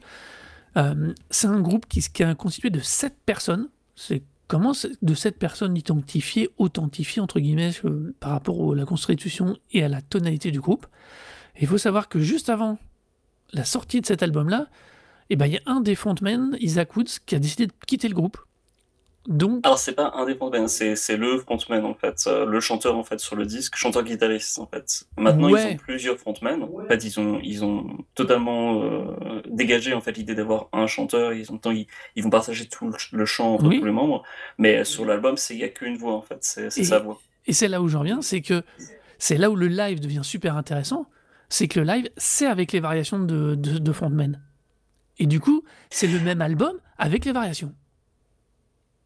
Et c'est super intéressant. Alors peut-être sur ce live là, bah, d'ailleurs parce que oui, sur Hall. parce que c'est ouais parce que pour le coup euh, c'est aussi je, je pensais qu'on aurait pu le mettre ça à la fin en fait c'est que le le groupe en fait ne va plus faire de morceaux du tout de ces albums là en fait Bah, en Euh, tout cas, ils ont totalement réécrit, ils ont réécrit de nouveaux morceaux en fait pour leur, la tournée qu'ils ont faite récemment, euh, où ils ont tout, euh, ils partagent les- les- les- le chant entre, en fonction des, des morceaux, mais euh, ils ont ils ne font plus du tout de morceaux de, de, de ce disque-là et, du précédent. Ouais, ouais, non, mais je, trouve, je trouve du coup que on en revient toujours.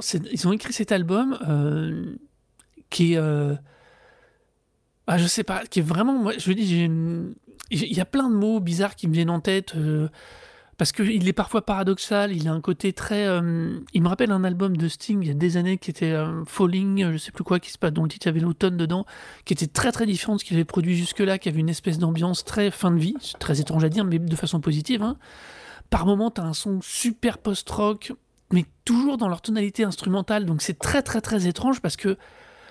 Enfin, c'est étrange et fascinant. Il y a vraiment. Ouais, c'est vraiment le côté happé, je vois pas comment le dire autrement, par tout ce qu'ils ont été capables de traiter comme ambiance, comme influence, mais en gardant euh, le son, leur son, pour le coup. Et, Du coup- et If Ouais, on a. Winter's Night de Sting, Oui, c'est ça. voilà, c'était c'est l'automne du coup, c'est l'hiver, mais oui, If on a Winter's Night, c'est son album de 2009. C'est ça, mais heu, oui, oh putain, 2009 déjà. Mais heu, Eh enfin ouais, voilà. on on Ah, on sait un jour je mettrai un Sting, tiens. Heu, mais heu, c'est vrai que c'est, je trouve que c'est un peu le pendant non pop de, des albums des 2 derniers albums de Taylor Swift. C'est-à-dire que là, on est sur quelque chose qui est qui est mais non, clairement, c'est pas du tout abordable de la même manière. On peut pas l'aborder Ah de la oui, même manière. ouais. Et hem, c'est un album qui est pas complexe d'approche, mais on peut très bien passer à côté. Parce que, heu, Oui, ah oui, tout à fait, ouais, la tonalité est vraiment particulière. Heu, c'est là où tu sens leur influence et leur revendiquer, hein, du côté jazz et modern jazz. Là, Ah oui, c'est que des je sais pas s'ils sortent d'é d'écoles de musique, mais c'est ça ça touche, hein, faut faut pas ça déconne pas, hein. ah oui, non C'est mais très, très, très alors j'ai pas tous les historiques de tout le monde parce que je je ne suis pas aussi calé que toi et que j'ai pas fait mes devoirs et ça, c'est pas bien. Alors, moi, tout ce que je sais, c'est qu'en fait, le groupe avant, hem, s'appelait Nervous Conditions, en fait. Ils avaient Oui. déjà, heu, enregistré des trucs sous ce nom-là et en fait, le leur chanteur à l'époque, heu, s'est fait des accusations, en fait, d'agression sexuelle, anonyme, donc le mec a décidé de se barrer et donc du coup, en fait, ils ont changé de nom, ils sont devenus Black Country New Road et Et à ils nouveau, ils perdent eu, leur bah, leader. je pense que le chanteur ouais, ils a coup été voilà, donc du coup, c'est pour ça aussi qu'ils décident, je pense, de de diviser toutes les les responsabilités Mmh. parce qu'ils sont un peu à se dire, genre: «On a déjà vécu 2 fois une perte de chanteur, on va peut-être pas continuer comme ça». Donc heu, ils restent à 6 en fait maintenant et heu, ils sont, heu, à diviser les les les responsabilités. Donc il y a plus de de de chanteur exact, heu, en fait Pourquoi de pas? Ça s'est fait dans d'autres, hein. mais voilà.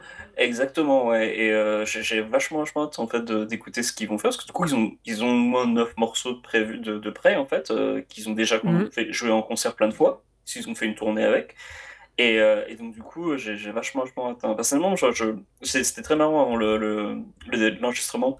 Mmh. Tu m'as demandé en fait, que ce que je enfin, tu avais très hâte de savoir ce que je pensais de ce ce disque Et du coup? et heu, tu t'es posé la question de dire genre: «Comment j'ai découvert ce truc?» et en fait, bah, moi l'avais chroniqué sur le sur mon site en fait, sur Delay and Distortion.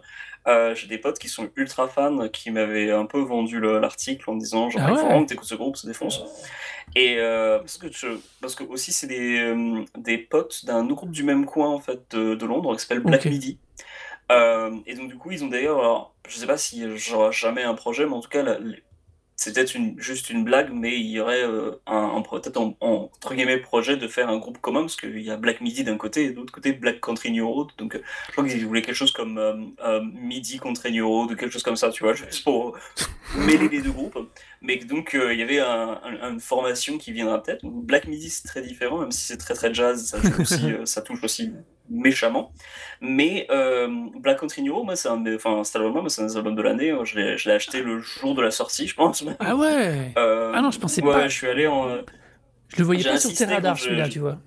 ouais, non, non, non, non, j'ai bah, j'ai des potes en fait qui sont Ouais. peut-être Tu peut-être triches. Plus ou autant branchés jazz que moi et donc du coup, qui m'avaient, heu, vendu le truc en disant genre: «Non mais tu vas voir, ça défonce». Hem, bah, c'est les potes avec qui je suis allé au Roadburn d'ailleurs et Ouais. au au, heu, au Netherlands Day Fest et donc du coup, il m'a dit genre: «Non, il faut» ouais, ils ont bon goût et donc du coup, merci à eux, merci Roberto, merci Louis. Et ils m'ont dit genre: «Tu devrais écouter ça». Je fais genre: «Bon OK, ça marche» et effectivement, j'ai pris une grosse, grosse claque, hein, dès, Chaos Chaos Space Marine, donc le le morceau après l'intro, Ouais. C'est vraiment immédiatement, tu sens vraiment le gros, gros talent derrière. La voix effectivement ultra émotive, extrêmement enfin, exprime beaucoup, beaucoup de choses. Limite au au point où ça devient effectivement parfois un peu, pas dérangeant, mais c'est un de ces disques en fait où que je à chaque fois, je me pose la question avant de l'écouter, de me dire genre: «Est-ce que je l'aime vraiment?» à chaque fois que je me le mets, je me dis genre: «Oui, j'adore ce disque. En Ouais. revanche, j'écouterai ça pas ça tous les jours». Bah, c'est exact oui, ça, c'est le tellement, tellement très bon truc poignant, ouais, tellement poignant, tellement triste par moments, tu fais genre: «Ah putain», il y a des les paroles sont magnifiques. Le type, c'est d'ailleurs un des des gros, gros enfin, c'est un des grosses qualités du disque et un des gros problèmes en fait pour le groupe, je pense maintenant à dépasser. Alors j'imagine qu'ils vont vont sortir, ils vont juste créer quelque chose de différent, mais il a vraiment une patte littéraire dans dans Ah ses oui. dans l'écriture des paroles, c'est magnifique, c'est super bien foutu. Il y a, il y a vraiment une manière en plus de déclamer ces paroles, c'est c'est extrêmement poétique, hem et donc du coup, à côté de ça, bah, voilà, l'interprétation, heu, de des des paroles avec tout ce qu'il faut comme comme émotion derrière pour, pour faire en sorte de traduire tout ce qu'il y a derrière les paroles, c'est vraiment quelque chose. Et les musiciens derrière, mais se font une, une joie d'envelopper le tout. Il y a de ces crescendo par moment, notamment sur le dernier morceau, euh, Basketball Shoes, que Oui. je regrette totalement qu'ils ne le feront jamais en concert, du coup, que je ne pourrai jamais voir ça en concert, parce que je pense que je fondrai en larmes en fait, à la fin de Basketball Shoes. C'est beaucoup trop juste puissant et magnifique, et genre vraiment, tu t'envoles avec le groupe, mais autant je vraiment pas les groupes qui mettent l'accent sur le- le- les émotions avec du violon. Je trouve généralement que c'est vraiment, vraiment chiant, parce que c'est clairement fait uniquement la plupart du temps pour te faire pleurer, pour amener l'émotion, et genre, vraiment, ça m'emmerde. Et eux, en revanche, ils, insèrent ça d'une manière mais brillante, c'est extrêmement bien joué. Du coup, ça devient plus qu'un un accent, ça devient vraiment une autre ligne mélodique et tout le monde joue en même temps, mais dans des directions un peu différentes, mais ça se rejoint d'une manière assez, mais vraiment, vraiment impressionnante. Euh, tu sens, enfin, le, le- le titre de l'album, c'est donc des, des fourmis, euh, des fourmis de- depuis, depuis là-haut. Oui. Et euh, tu sens vraiment l'ascenseur l'ascenseur est, est émotionnel quoi alors, genre, tu, tu sens vraiment projeté mis, mis, mis, euh, vers, projeté vers, vers, vers l'avant sur tout, tout le disque c'est vraiment vraiment une superbe expérience et je suis très très très content qu'on en parle parce que j'ai vraiment vraiment passé un super moment en l'écoutant mais à chaque fois voilà je, je mets un, certain temps avant peut-être demain je le réécouterai si j'ai le temps tu vois si je, je, me sens disp- disponible émotionnellement. Mais c'est vraiment un truc où genre je le mets une fois et je dis genre ok c'était génial je reviendrai dessus dans une semaine ou deux tu vois et ensuite on va repartir et je ferai ok c'était vachement bien on verra plus tard. Euh, c'est vraiment fait partie de ces disques un peu comme d'ailleurs euh, euh, Get Ready de Linga Ignota par exemple euh, qui est aussi Ouais. un de ces trucs où tu- théoriquement tu me demandes si j'adore le, le- le disque je te dirais genre oui. Tu me dis ok combien de fois tu l'as écouté je te dirais genre bah peut-être une dizaine de fois depuis la sortie tu vois et c'est tout. Alors que c'est un de mes albums enfin un album que je trouve vraiment vraiment génial et que je peux recommander énormément mais jamais au grand jamais je le repasserai tous les jours quoi je sais c'est impossible quoi c'est beaucoup trop ça, ça me prend beaucoup trop d'émotions à chaque fois en fait je, je peux pas euh, à chaque fois me replonger dans ça et me dire genre allez je vais faire autre chose en même temps tu vois Ouais, mais c'est Ça, c'est le truc de. Il y, a des- il y a aussi des films comme ça, que, comme des albums d'ailleurs, que fait tu, que tu t'en souviens, que tu veux garder en mémoire, mais que tu peux pas regarder tous les jours. Il y a des trucs, c'est pas. ah oui. Il y, a des, Impossible. il y a des émotions, des choses qui ne sont pas consommables comme ça. Euh, je fais un petit erratum euh, sur le Live from Queen Elizabeth Hall, c'est toujours le chanteur euh, Isaac Woods qui est là. Euh, c'est- Il n'y a pas de changement de voix sur le live qui suit. Ils ont enregistré le live avant- pour la sortie de l'album. Il était prévu avant et c'est donc le jour d'avant, il a dit qu'il faisait ça, le concert et au revoir tout le monde. Donc euh, voilà, ouais juste euh, pour précision, donc vous aurez pas d'autres nouveaux interprètes. Par contre, du coup, moi je trouve rien d'eux plus récemment en live. Ça me frustre énormément. Je veux savoir comment ils gèrent. non non il- Ouais, bah ouais, c'est c'est curieux parce que du coup, tu imagines qu'il y aurait peut-être qu'il y a eu des gens qui auraient filmé certains des concerts depuis, mais euh, Et tu peux là, payer- j'ai rien entendu. Puis tu peux pas refaire une tournée euh, en excluant Non, tes si, deux si, premiers ils, albums. Ils, ils ont. Non, non, si, c'est ce qu'ils ont fait. Ils ont Ah. fait une tournée. Il y a l'article du New York Ouais. Times que j'ai lu. Euh, ils j'ai- étaient interviewés. Ils, il, le, le- le chroniqueur, en fait, les voit sur scène à la fin de la- l'article. Et euh, il fait la remarque de dire, genre, bah, les, il parle de, de nouveaux morceaux d'ailleurs, dont un d'ailleurs qui est interprété par euh, une des membres du groupe, parce que du coup aussi Mhm. c'est une particularité de ce groupe, ils sont, il y a trois, c'est, maintenant c'est trois mecs, trois nanas. Ouais, c'est Euh, équilibré. trois mecs, trois, trois hommes, trois femmes. C'est totalement équilibré, c'est quand même assez, assez rare. Quoi. Euh, et en l'occurrence, il y a un nouveau morceau euh, qui est uniquement, je crois, inter- interprété au piano par euh, ben, la pianiste du, groupe, et qui dure 8 minutes, quoi. et c'est un, des nouveaux morceaux, et ils, ont, ils font que ça, quoi. Et, à la fin de l'article du New York Times, que je pourrais mettre en, en lien dans le dans, après l'épisode, mais à la fin de, l'article, le type fait la remarque de dire que les gens applaudissent, vont pour demander un nouveau morceau, à de nouveaux morceaux, jusqu'à ce qu'ils se rendent compte que genre bah ils peuvent pas parce qu'il n'y a pas d'autres nouveaux morceaux, ils ont, ils ont joué tout ce qu'ils avaient quoi. Ouais, ouais, bah, Euh, donc non non, ils jouent rien de rien d'ancien, c'est Ah, un super disque, allez les voir en concert, mais euh, ouais c'est C'est rare les groupes qui fassent encore ça, qui redonnent l'album sur scène. Il y en a quelques-uns qui font encore ça, surtout dans, bah, en tournant, dans assez paradoxalement, souvent dans le milieu métal, les mecs testent les morceaux sur scène. Un Ça petit arrive. peu, ouais, mais Ça pas arrive. un disque, quoi. Enfin, pas tout un album, Ah oui, oui, tu me très, diras. très souvent, mais, mais pas Ouais. tout un album, tu fais pas tout ton set, quoi. Euh, c'est, vraiment radical, quoi. Mais en même temps, et ça tient aussi au fait que c'est un groupe qui, même si on peut appeler ça un groupe de rock, un peu post-rock, expérimental, ça a une teneur très jazz. C'est voilà, c'est des gens qui sont prompts à, à- à l'improvisation, à l'expérimentation. De l'aveu d'ailleurs d'un des mecs de Black Midi, qui est interviewé pour l'article du, New York Times, euh, il paraît que le, mec en, par- parle de Black Country New Road comme étant véritablement un groupe d'amis. C'est-à-dire que contrairement à même, ils même mon, propre groupe, qui se fréquentent énormément en dehors des, en dehors des répétitions, c'est vraiment des gens extrêmement proches. Et je pense que ça s'entend vraiment de leur manière de jouer parce que il y a vraiment un jeu de questions-réponses constant entre, entre tous les instruments. Et finalement, en fait, pour d'autres groupes, ça m'aurait semblé extrêmement bancal de me dire, genre, putain, ils ont créé de nouveaux morceaux pour la tournée. eux, euh. Là, en l'occurrence, ce groupe, à Bah, l'écoute de ce disque, j'ai aucune mal, aucun mal à imaginer de dire genre, qu'ils aient composé en l'espace d'un mois ou moins de ça, neuf nouveaux morceaux qui jouent tous, qui jouent tous parce que, bah, voilà quoi. Et on retombe sur Le la musique là, euh, quoi. jazz. Et c'est là on retombe sur la culture jazz et classique. Parce que c'est cette capacité de travail, d'adaptation, de gestion de groupe. Ça. Pour l'anecdote, quand même, le 7 juin, le groupe avait quand même annoncé qu'il faisait, euh, qu'il serait aux États-Unis à partir du 5 septembre avec en première Ouais, ils ont partie. annulé ça par contre. Ouais, parce que dommage, avait Black Midi normalement en première partie. Il était copain de Black ouais, Midi. ouais, hein. Black... ouais, Black Midi, en revanche, ils ont fait des, des- pas mal de tournées européennes récemment. j'ai vu, je, pas En en parlant, du coup, été voir. Mais- Ouais, et ils ont sorti un tout nouvel album, euh, tout nouvel album euh, ce, ce mois-ci, ou, le, ou le mois, à la fin du mois dernier, ou à la fin du mois dernier, euh, que j'ai moins accroché, mais il faudrait que je le travaille un peu. Quoi. Donc voilà, c'était ma... C'est aussi jazz Black Midi, mais c'est un peu différent quand même. Donc c'était donc ma reco à moi cette fois. Ma grosse reco, Ants from Up There de Black Country New Road. On va passer un petit truc en plus. Euh, je vais me permettre de commencer par moi. Et Yes. Alors pourquoi donc? Alors faut quand même le reconnaître, j'ai été un peu à la rue en termes de trucs en plus ce soir. Et grâce à toi et au groupe Echi, c'est bien ça? Oui, je l'ai bien dit cette fois. Euh, Exis, ouais. Exis, on- pardon, donc je l'ai pas bien dit. Exis. Pardon. Non, non, mais non, mais t'as raison.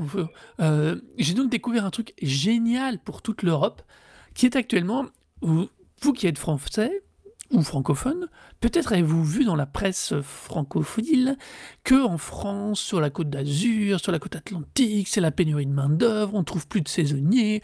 Pourquoi les gens ils veulent pas venir servir des crêpes dégueulasses et dormir dans des tentes pendant deux mois? Franchement, pourquoi ils pourraient, pourquoi ils veulent plus être payés au SMIC pour faire un boulot merdique?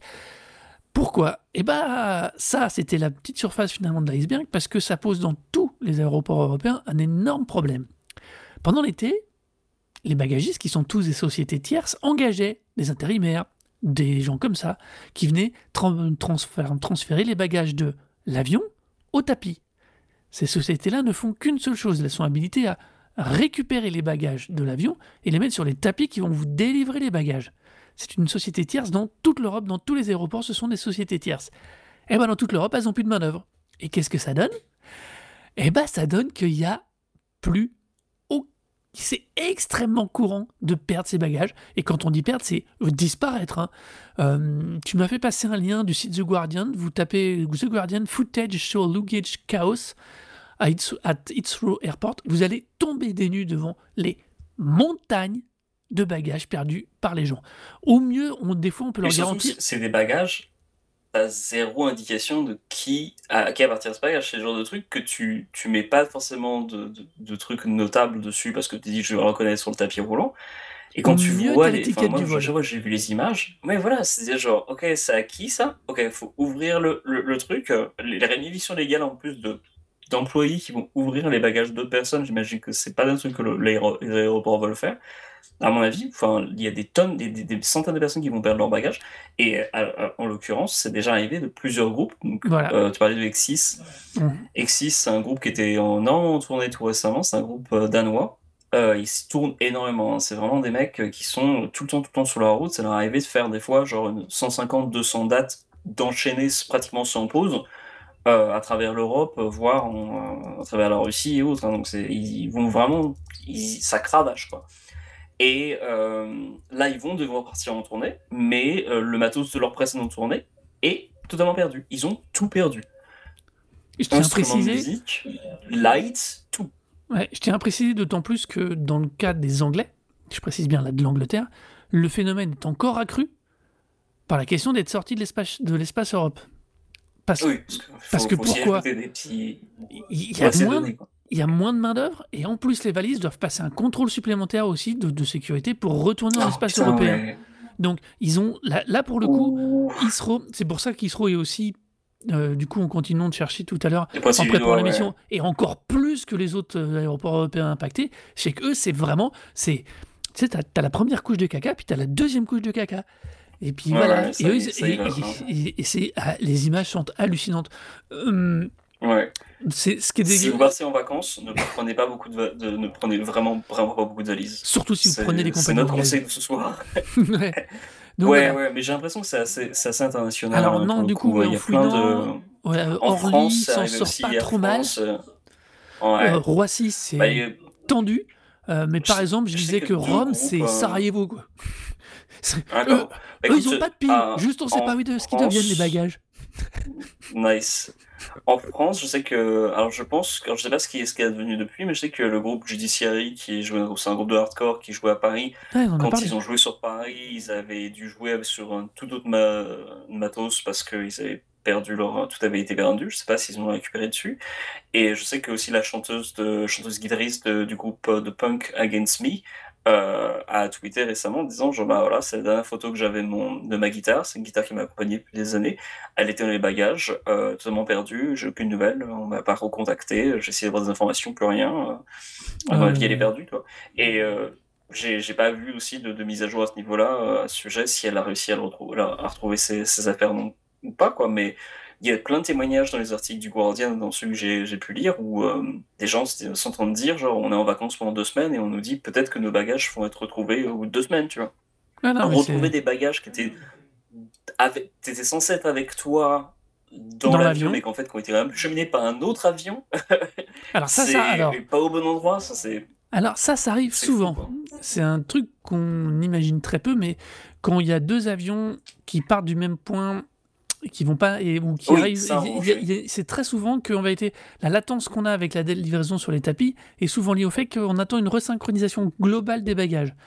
Euh, c'est un détail, hein, mais euh, c'est pas plus mal courant. Le problème, c'est que ça ne peut marcher que si tu as de la manutention.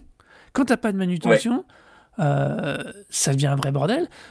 Quelques personnes entassent les bagages, mais quand les gens ne le savent pas, quand il n'y a pas l'information, comme c'est aussi eux qui font la transmission de l'information, euh, de- de- entre les avions et le- le- l'aéroport et les sites de réception pour les, les passagers, enfin, c'est impossible de s'en sortir. Et s'ils font pas un effort, c'est vu- impossible de s'en sortir. Et c'est. J'ai même vu passer une année. non, non, mais c'est J'ai pas dit ça. que j'ai même vu passer une, une anecdote de quelqu'un qui disait que le, ils avaient vu un, un conducteur d'avion en fait s'occuper du débarquer les bagages. Ouais, non, mais Ce qui est extrêmement dangereux du coup parce que tu peux pas avoir un conducteur d'avion qui après se charge de faire une tâche physique pour dire genre bon bah après j'ai conduit, j'ai conduit mon avion tu vois. Alors, Ouais. Non, ça, ça se marche pas comme ça. non. Enfin voilà, donc c'était mon petit truc en plus, c'était mon conseil voyage de Recosic. Exactement. Euh, et du coup, c'est quoi ton truc en plus à toi?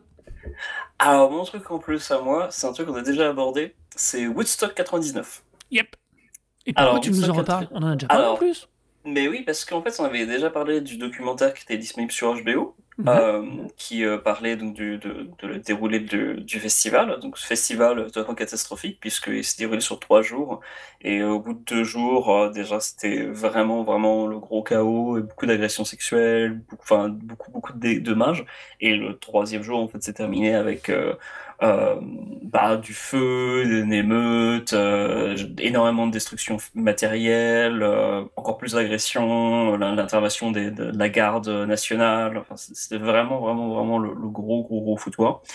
Et euh, en fait, Netflix s'est aussi fondu d'un autre euh, documentaire qui, lui, en fait, se fait en trois parties d'à peu près une heure. Alors, le celui de HBO fait quelque chose comme 2h40. En fait, les, les deux euh, documentaires sont un peu équivalents. Mais euh, en l'occurrence, celui de, Netflix euh, est divisé en, trois parties, puisqu'il revient sur chaque jour, l'un après l'autre. Et euh, je l'ai trouvé très intéressant. J'ai regardé intégralement et j'étais vraiment, vraiment intéressé par le, par le phénomène, parce que ça donne beaucoup plus d'informations sur le déroulement du festival. Euh, ça revient avec euh, différents témoignages, mais aussi de nouveau les témoignages du, euh, du co-organisateur du festival, et d'ailleurs du type qui, a- qui était l'origine du premier Woodstock, qui était toujours propriétaire du nom et donc qui était toujours co-organisateur, qui est d'ailleurs décédé depuis. Et euh, ça revient vraiment en détail sur le, le déroulé du festival, et c'est, je trouve, une très bonne manière de mieux comprendre le festival. Mhm. Et pourquoi ça a été autant le bordel? Alors notamment parce que, et ça c'était quelque chose que j'avais pas nécessairement compris ou qui n'avait pas forcément été mentionné dans celui du HBO, je ne pourrais pas dire euh, quelle- à qui revient la faute, mais le fait que le coût extrêmement élevé euh, de la boisson, par exemple, de ce que tout était enlevé euh, des mains des, euh, des festivaliers à l'arrivée sur, sur le terrain, qui était donc, du coup une base militaire ré- ré- réaménagée, donc l'asphalte, les conditions météo étaient genre, enfin, c'était extrêmement chaud, donc du coup, tu enlèves n'importe quelle boisson à tout le monde, tu les forces en fait à acheter ou accéder à l'eau potable sur place. Et l'eau euh, qui était vendue était à 4 dollars, ce qui était extrêmement cher, ce qui a Toujours très cher. Oui, ce qui était extrêmement cher, mais qui en plus était augmenté par la suite au fur et à mesure qu'il y a eu une pénurie. Donc, parce que du coup, les, les prix augmentaient. Et en fait, la raison pour laquelle les prix ont été fixés de cette façon, c'est parce que le festival était euh, courait à sa perte financière avant même son début. Et la- le compromis financier qui était trouvé, c'était de donner la licence à des gens extérieurs, donc hors du contrôle du festival, pour la vente de la boisson et de la nourriture sur place. Et donc du coup, tout était dirigé par d'autres inst- d'autres instances à l'intérieur même du festival qui faisaient un peu ce qu'ils voulaient.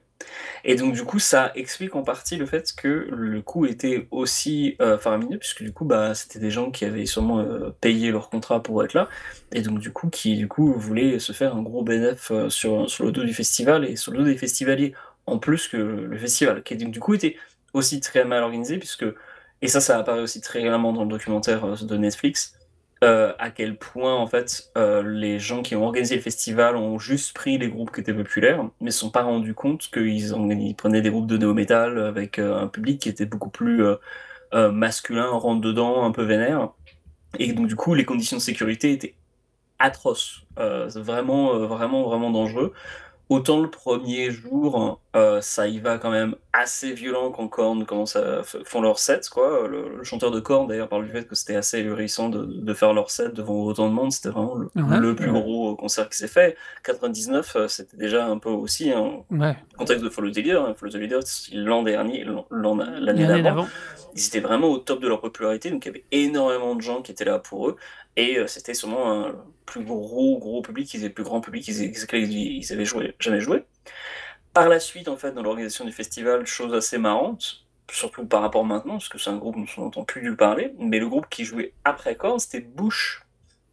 Donc Bush, c'est un groupe de grunge qui venait après la grunge, donc euh, qui était vraiment genre le dernier maillon d'une euh, d'une- d'une mode qui était vraiment totalement vers son, dernier, dernier soupir.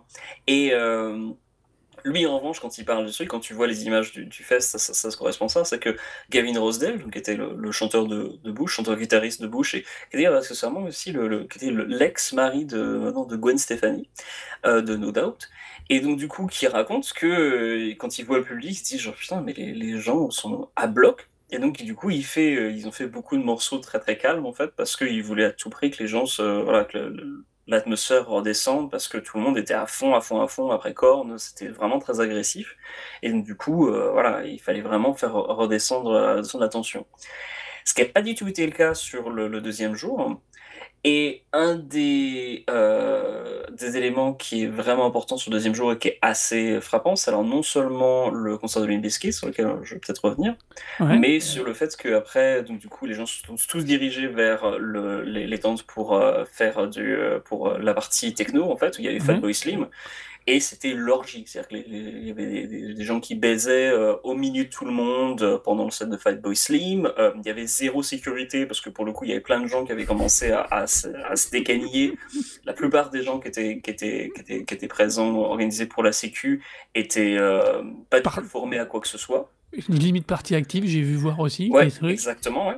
Mais alors, en l'occurrence, euh, beaucoup, beaucoup, beaucoup moins drôle. Et là, pour le coup, peut-être peut-être un trigger sur ça, trigger warning sur ça, c'est que le, le, le, le documentaire revient un peu plus sur un événement particulier. C'est que pendant le set de, de Fatboy Slim, en fait, il y a un camion qui, qui a été, dirigé, conduit par on ne sait qui, vraiment, euh, qui s'est arrivé dans la foule. Ils ont la sécurité qui restait là, interro- intervenu pour euh, empêcher le truc d'arriver. Ils avaient, enfin, tout le monde était sous, sous, sous dope, quoi. Et quand euh, ils ont ouvert le, le camion, ils ont découvert un mec qui se re- reboutonnait et une nana qui était totalement HS, euh, ou qui venait de se faire violer, quoi. Euh, et euh, ça, c'était un des, des événements déjà marquants du début, d'idée genre, ok, pendant le set, il y a quelqu'un qui se faisait violer, quoi. Genre, Ouais. dans le camion, quoi. C'est déjà, ça donne une idée du, du genre de, de l'atmosphère dans laquelle on était. Alors, plus léger, en revanche, entre gros guillemets, mais quand même un peu plus, beaucoup plus léger, euh, Mhm. le concert de Limp Bizkit, euh, pendant lequel, euh, vraisemblablement, il y a eu aussi des agressions sexuelles, hein, malheureusement, mais... euh, ça, ça a surtout été pour ça que le festival a été principalement dénoncé, Ouais. au-delà de la gestion des coûts. ouais, exactement, ouais. Et tout le- enfin, toute la gestion foireuse a permis sa mise en place de tout ce qu'il fallait pour cette situation. Quoi. Tout à fait, ouais. Mais le, le documentaire du HBO, qui me parlait un peu du set de Limp Dédouanait, je trouve, assez euh, particulièrement Limp Bizkit en disant genre, bon voilà, ils ont fait leur set et c'était tout, tu vois. Quand tu vois les images, plus d'images dans le documentaire de Netflix, mon impression était beaucoup moins euh, sympathique envers Fred Durst. Oui. Quand je parlais dans un niveau précédent du festival de hardcore où j'étais, donc un beaucoup, beaucoup, beaucoup, beaucoup, beaucoup plus petit festival, euh, je parlais de, de, groupes euh, où quand il y a eu un débordement ou quelqu'un qui avait un, malaise quelconque, le groupe arrêtait de jouer. Bon, effectivement, c'est une beaucoup plus petite salle, tu peux clairement voir totalement s'il y a quelqu'un qui fait un malaise et du coup tu décides d'arrêter de jouer le temps que euh, le temps que ce soit rétabli et que puisse continuer dans d'autres bonnes conditions. Dans le cas de Limp Bizkit à, à Woodstock 99, hein, c'est une masse de gens incroyables. Bien sûr que Fred Durst n'est pas capable de voir quand il y a des agressions ou quand il y a des gens qui tombent. Il peut pas, il peut pas voir ça, c'est impossible. En revanche, pendant le set de Limp Bizkit, il y a une attaque coordonnée qui est effectuée par des festivaliers qui commencent déjà à avoir vraiment marre du festival et la manière dont ils se font exploiter, qui commencent à défoncer les, les, les- ce qui entoure les, le, le- le- comment dire, le- l'espace où il y a les, les, les ingénieurs du son qui, qui gèrent du coup la, la qualité sonore, tu vois. Ils commencent à, à démonter les plaques et à tout déchirer. Qu'est-ce que fait Fred Durst à ce moment-là? Il va là, Oh, faites attention Et après, il monte sur une des plaques, alors, tout en chantant. En gros, zéro, Ah. zéro effort de sa part C'est pour pas la- dire Attends, Hey. attends, c'est pas la première fois que Limp Bizkit, et surtout chan- le leader, fait de la merde de ce style-là. oui, oui, mais justement, est- mais c'est un connard. c'est- Enfin, oui, si, c'est c'est un un gros con. connard. on est bien d'accord. Ouais, mais justement, le documentaire d'HBO était beaucoup plus gentil par rapport à, à, sa- à la participation de Fred Durst et Bah, au fait il bon, parlait peu, au final, moi, la comparative que je peux faire, c'est que je trouve qu'il parlait peu des artistes. Exactement, tout à Alors fait. que là, on a la partie foutraque organisationnelle qu'on constate de la même manière que c'est la même merde. Par contre, je trouve que euh, on voit un peu plus ces artistes et l'impact Ah qu'ils bah. ont eu et l'attitude qu'ils ont eu et c'est je trouve de ce point de vue-là, comme tu disais, bien plus intéressant au final Ouais. que le premier. Ouais, l'interview de Fatboy Slim d'ailleurs au sujet de son, son set est d'ailleurs assez, euh, assez marquante à ce niveau-là. hein. Mais Ouais, euh, oui. Fred Durst en revanche ne, ça ne, ne s'exprime pas. Je ne sais pas s'il a refusé ou s'ils l'ont pas contacté, mais quand tu le vois interviewer vite fait après le set en lui demandant genre mais vous avez pas pu faire quelque chose? Et immédiatement il fait genre oh c'est pas notre faute genre mec tu peux t'es sur scène le minimum syndical c'est de dire genre hé les gars calmez-vous un peu il faut pas démonter les... faut pas démonter le festival Mm. mais non non non Fred Durst non mais mais ceci dit je, je veux Mhm. bien mettre Fred Durst en position, deuxième position en termes d'artiste et responsable. Parce que pour moi, le, le sommet, le, le- la- cerise sur le gâteau du, de, de les responsables, ça reste quand même les Red Hot Chili Peppers le troisième jour. Le Red Hot Chili Peppers le troisième jour, c'est le dernier groupe à jouer. C'est le groupe pendant lequel il va y avoir des, euh, une partie du festival commence, les gens commencent à foutre le feu, faire des grosses, mais alors vraiment, parce qu'en plus ils avaient Foutre le feu au sens propre. oui, oui, ils foutent le feu, mais surtout, ils- les gens dit. En fait, dans le cadre d'un du- d'un truc pas caritatif, mais d'un événement en fait qui s'était censé commémorer en fait les victimes de, de, de- je crois que c'était Columbine, euh, parce que c'était le début Mhm. des, des, des, des gros euh, événements de, de, de gens qui se faisaient, enfin voilà, de types qui étaient entrés dans des écoles pour, pour tuer, tuer des élèves. Comme ça venait d'arriver en fait, l'organisation du festival avait décidé de euh, faire un, un événement pendant la fin du festival pour, pour marquer un petit peu ça et pour donner un, montrer un symbole d'événement des consciences de la jeunesse de cette époque par rapport à, à cette violence. Et donc du coup, ils ont distribué des bougies. Ils ont distribué des J'avais pas- bougies. Je me souvenais pas de cette anecdote. Ouais, ouais. Et, euh, et tu vois, les, dans le studio HBO, tu vois d'ailleurs des, des gens interviewés dès qu'ils font partie de l'association qui, met en place le truc et qui font genre Oui, voilà, alors on va distribuer des bougies à tout le monde pour que, commémorer, puis tout le monde puisse allumer la bougie. Et donc, du coup, avant le set de, de Red Hot Chili Peppers, il y a un feu qui commence à se déclencher, forcément alimenté par les bougies qui ont été données aux gens sur place. Et donc, du coup, le feu commence et les pompiers doivent intervenir pendant le set de, de- des Red Hot Chili Peppers. Ils finissent leur, leur set. Le maire est présent sur place, demande à euh, donc le chanteur des Red Hot, que je sais plus comment il s'appelle, euh, son nom m'échappe sur le moment, mais du coup de revenir sur scène pour dire quelque chose au, public, tu vois, de, le dire, voilà, euh, laissez, laissez passer le, camion, euh, voilà, faut se calmer, ou quelque chose comme ça.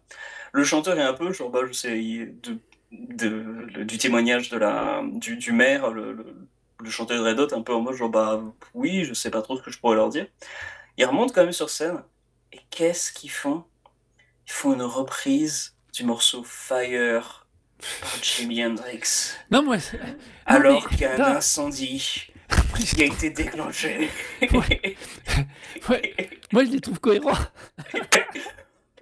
Le- Et en plus, après, il se barre en limousine. Mais oui, non, mais c'est- ah ouais, alors, je toujours parler de Mhm. comme étant vraiment insupportable. Mais Et un- non, mais- mais Là, Alors, non. Si tu veux, Non. les Red Hot, mais ils sont. Non, non, moi, c'est assez paradoxalement, ça me choque moins. Ouais, mais Parce temps, que- tu- pendant tout le concert, Flea est à poil. Euh, la dose de coke qui a été consommée par ce groupe à l'époque, en plus c'était les Red Hot de 99. Ah ouais, hein, non, mais. Under the Bridge et tout ça, genre l'héroïne était coulée à flot quoi. Mais voilà, À mon on est- avis, euh, ils- voilà, ils étaient Ah, pas, ils ont changé depuis. Si tu veux, ils le truc, c'est que ils étaient complètement à la rue. Complètement. Ah, mais- Alors, incroyablement performants quand même. hein. Pour des gens à la rue, faut jamais oublier, ils sont incroyablement. Ils étaient encore incroyablement performants en 7. C'est à la différence des Miskit qui, quand il commence à faire de la merde, il a même pas d'excuse, lui. Il est juste con. Tu vois? Oui, Il est juste con. Il est juste con, ouais, effectivement. Tu vois, c'est- pour ça que moi, ça je, je- mais j'en pouvais plus de, de rigoler quoi. Sur, quand tu vois l'anecdote, tu fais mais, mais sérieux? Non, c'est fantastique. Ok. Remonter sur scène et faire Fire. le contre-champ, il te montre Fire, et tu fais Ouais. OK. Et après, ils s'est barré, J'ai- ils sont tous barrés en limousine parce que de toute façon, eux, ils sortaient pas du même côté. Donc, Ouais, j'ai copié d'ailleurs le, le refrain d'ailleurs du morceau Fire de Jimi Hendrix, juste pour donner le contexte, c'est I have only a burning desire, let me stand next to Mm. your fire. Donc je, je n'ai qu'un qu'un- qu'un désir brûlant, laisse-moi laisse-moi, euh, euh, me lever derrière, derrière, à côté de ton feu. mais en oui. gros, genre, mettez plus le feu.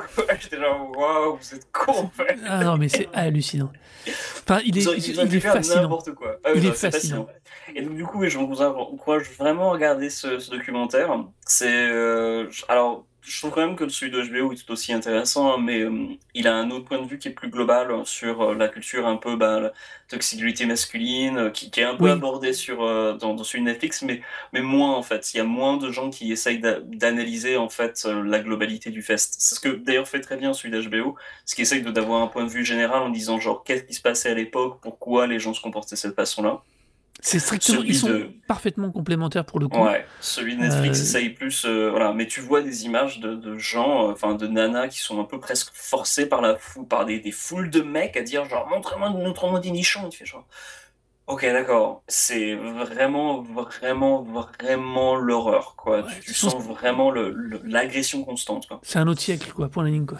Ouais, totalement, ouais. Euh, et c'est ce documentaire aussi euh, appuie bien sur le fait que, bon, j'ai parlé de Limbiskit, je parlais des Red Chili Peppers, les vrais responsables, c'est les gens du festival qui auraient dû arrêter le festival au bout du deuxième jour, quoi. Dire, après ce qui s'était passé le deuxième jour, Tu tu, sais fais très stop. bien, tu sais très bien qu'ils le font jamais.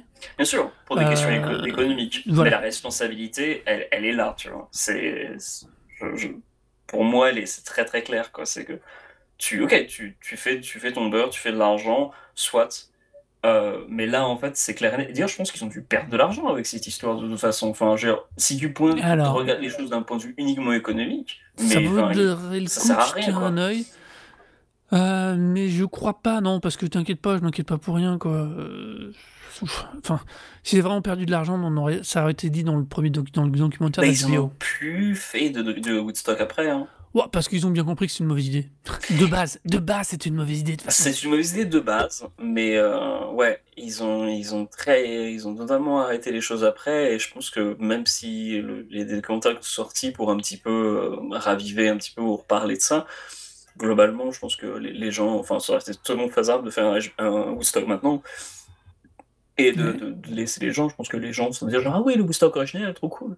Ouais. Euh, après tout, il y a eu aussi un Woodstock en 94 qui s'est très bien passé. hein, D'ailleurs, d'ailleurs, dont le festival, dont le documentaire HBO parle, euh, mais celui de Netflix, totalement zéro. Genre, euh, je crois qu'il y a mentionné peut-être au début et après, genre, euh, par une seule phrase, et après, c'est comme s'il y avait jamais rien eu depuis le, le, le, le Woodstock original, ce que j'avais trouvé un petit peu un petit peu étrange, quoi, mais bon, euh, pour le coup, ils, ont vraiment pris parti de se focaliser uniquement sur celui 99. Mm.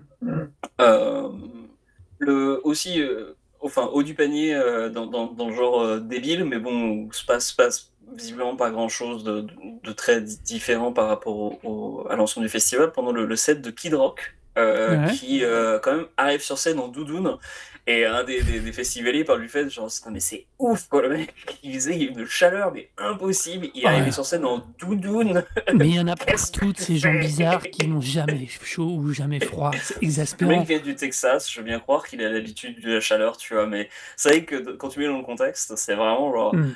ah ouais, franchement, je- c'est, je sais pas comment tu fais. Mais bon, au-delà de sa- de musique un peu atroce, euh, c'est, il, il, il, il, commet pas d'autres crimes que celui de faire ses morceaux débiles. C'est, c'est pas comme, euh, comme ouais, les Red Hot où tu fais genre, oh waouh, c'est vraiment, vraiment bête, quoi. Mm. J'aurais été très très curieux quand même d'entendre. Parce que pour le coup, Flea, euh, je, enfin, je sais pas trop pour les autres, hein, mais pour le coup, Flea, je pense que maintenant c'est c'est un homme différent, tu vois. Vraiment. Oui, ça part, dans, d'accord. dans le très bon sens du terme, je pense que c'est, ça a l'air d'être un type tout à fait respectable et sympathique. Et, euh, et pour le coup, euh, ouais, euh, je, serais très curieux de savoir ce qu'il en pense maintenant, de dire genre, honnêtement, comment vous l'avez vécu, est-ce que tu t'en souviens? Parce que bon, vu que tu fais, as fait tout le concert à poil, genre derrière ta basse, euh, je sais pas qu'est-ce que, comment ça se passait, tu vois? Mais, euh, mais je serais très curieux d'avoir un peu son, son avis critique, de dire genre, est-ce que, enfin, Qu'est-ce que vous avez pensé de cette idée? Est-ce que vous non, en avez te- parlé depuis? Je te, je te formule la question. Est-ce que vous en souvenez? Est-ce que vous vous souvenez? Est-ce que quand on vous montre des images, est-ce que vous vous souvenez que vous étiez ce, ce jour-là Ouais, ouais, sur non, scène et que vous avez fait Ça, ça, reste un. Enfin, du coup, comme tu disais dès le départ, en complément de celui de HBO, c'est un super documentaire à regarder. Ouais, tout à fait. Euh, c'est donc sur ces multiples analyses, euh, propositions, recommandations que nous allons finir cet épisode. Voilà, c'est la fin. On espère que ça vous aura plu ou pas. Euh, N'oubliez pas que vous pouvez retrouver nos recos sur notre playlist Tidal. Euh, et je vais normalement, si tout va bien, mettre à jour la Spotify au moment où sortira cet épisode. Tout sera à jour. Euh, encore un petit merci à mon charmant Laurent Doucet pour notre générique. Et puis venez, nous dire ce que vous en pensez donc de cet épisode sur Recosic, R-E-K-O-Z-I-K sur nos Twitter. Euh, après, si vraiment vous pensez qu'il n'y a que moi qui fais plein de boulettes et qui dit que des conneries, il faut me le dire à A-R-N-O-D-O-U-C-E-T. Et si vous voulez m'entendre, euh, essayez de scatter s'il y a des, re- des requêtes Oh, que ouais. très très bien, tous les scats de, de cornes de, de, Follow the Leader. hein. Euh, si vous voulez des, des requêtes euh, vidéo, vous pouvez me les faire passer sur mon Twitter HORORO ou aller spammer les commentaires du site d'Hélène Distortion où je parle pas vraiment de cornes, mais bon, c'est jamais. Voilà. On vous dit une prod de prendre soin de vous et à très bientôt. Allez, ciao.